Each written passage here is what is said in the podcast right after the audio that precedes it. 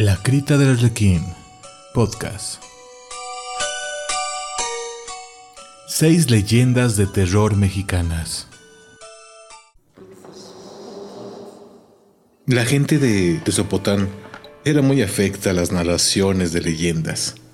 Actualmente, esta tradición se ha ido perdiendo, probablemente quizá debido a la existencia de la radio y la televisión.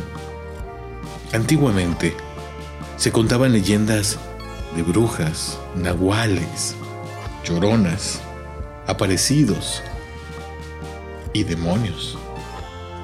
Cuenta una leyenda que el diablo se iba a llevar a su casa una piedra. Después de que la hubo atado con mecates, trató de arrancarla del suelo de lava volcánica donde estaba. Pero fue tanto su esfuerzo que dejó marcadas las costillas en ella y no poder cargarla antes de que el gallo cantara, la abandonó, dejando así sus costillas plasmadas. Otra leyenda asegura que existían túneles que van desde el colegio jesuita hasta distintas haciendas y parroquias de la periferia. Asimismo, se habla de una campana encantada. Al respecto cuentan que cuando fueron colocadas en la Torre Grande en 1762, una de ellas cayó y se hundió en el suelo, quedando allí encantada. En 1914, cuando llegaron al pueblo los carrancistas, trataron de sacarla, pero fue inútil, ya que entre más escarbaban, aquella más se hundía. También se habla de que en los cerros hacen sucesiones las brujas y que después salen a chupar la sangre de los niños pequeños, principalmente aquellos que no han sido bautizados. Y también se cuenta de un jinete vestido de negro, con botaduras de oro, que se aparece en algunos caminos sobre un caballo negro, de cuyos cascos y cola salen chispas aseguran que seduce con su riqueza a la gente codiciosa. Y estas son algunas pequeñas leyendas de Tepozotlán.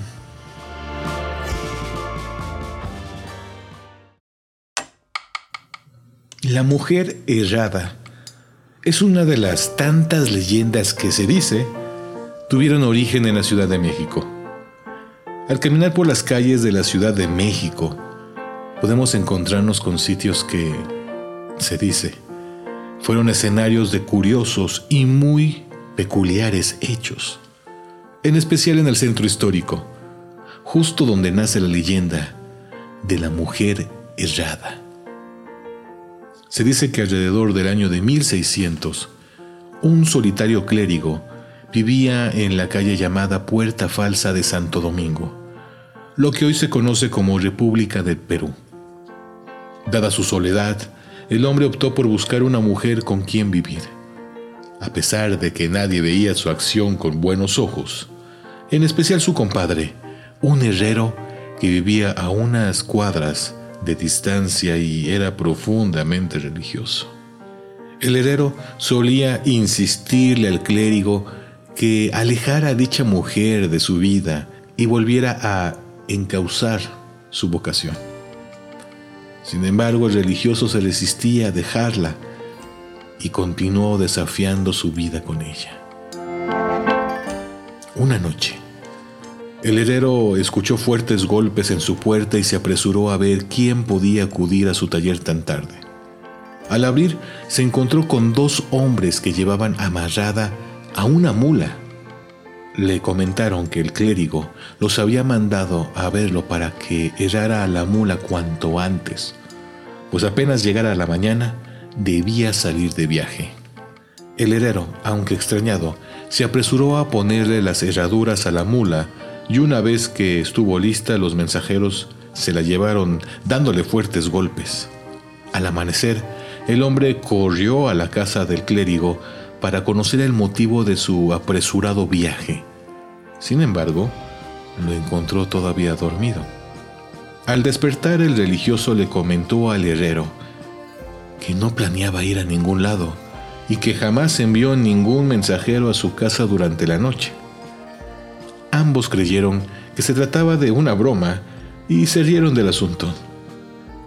Pero su semblante cambió cuando se acercaron a la compañera del clérigo, quien se encontraba todavía acostada en la cama. Al retirar la cobija, ambos notaron con horror que ella estaba muerta y que en sus manos y pies tenía clavadas las herraduras que la noche anterior el herrero le había colocado a la mula.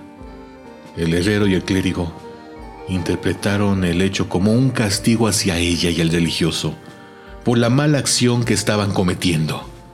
Concluyeron que los dos mensajeros eran demonios, quienes habían convertido a la mujer en mula para poder castigarla. Llamaron a otros clérigos quienes los ayudaron a enterrar a la mujer en esa misma casa, prometiendo jamás hablar del asunto. El clérigo huyó en cuanto pudo de la ciudad, mientras que uno de los testigos reveló el hecho ante la gente tiempo después, dando así origen a la leyenda de la mujer errada.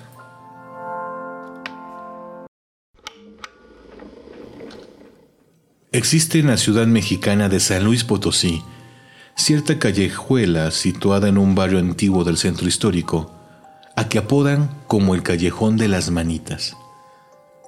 En este lugar estrecho y oscuro, muchas personas se han llevado más de un susto. Y no es para menos, con la historia macabra que se esconde detrás de tan pintoresco lugar. Los hechos se remontan al año de 1780, en los arbores de la época colonial. Por aquel entonces llegó a la capital potosina un sacerdote que se instaló en una humilde casa cuya ventana daba justamente al callejón. El párroco iba a hacerse cargo de dar clases en una escuela para niños humildes. Era una persona muy piadosa y que gustaba mucho de ayudar a los demás. No tenía mucho, pero lo poco que ahorraba con sus pagos como profesor lo empleaba para comprar comida y medicinas para los pobres o darle algún gusto a sus estudiantes. Y así, pronto se volvió muy querido entre los vecinos y los niños que se educaban con él.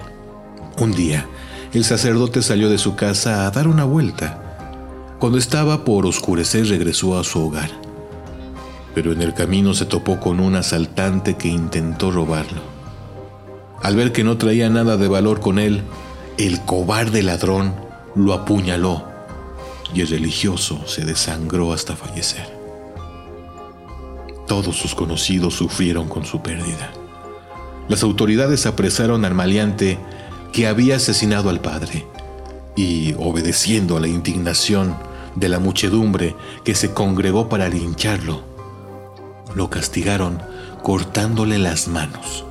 Luego ataron las extremidades mutiladas con una cuerda y las colgaron de la ventana de la casa del sacerdote, del lado del callejón, para que todos recordaran que no había crimen que no consiguiera su merecido. Pero algo raro sucedió en aquel callejón desde entonces. A veces, la gente oía cómo tocaban las ventanas o la pared. También había quienes juraban haber visto aquellas espantosas manos moviéndose y haciendo señas.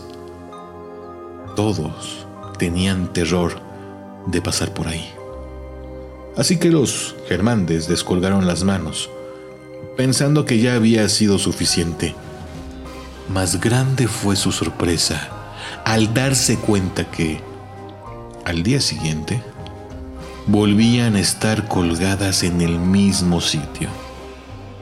Pensaron que algún gracioso les había hecho una jugarreta, aunque lo cierto fue que por más que vigilaron, jamás encontraron a nadie que se metiera en el callejón a hacer de las suyas. En cambio, era como si las manos se movieran por propia voluntad, para terror de ellos y de los vecinos. Finalmente hicieron lo único sensato que ameritaba una situación como aquella, incinerarlas. Y con eso pareció solucionarse el bendito problema. A pesar de todo, se dice que hoy en día, si uno pasa por el callejón a altas horas de la noche, podrá apreciar la silueta fantasmal de unas manos tenebrosas que cuelgan de la ventana y al fantasma de un hombre vestido con sotana que dobla la esquina y se pierde en el interior.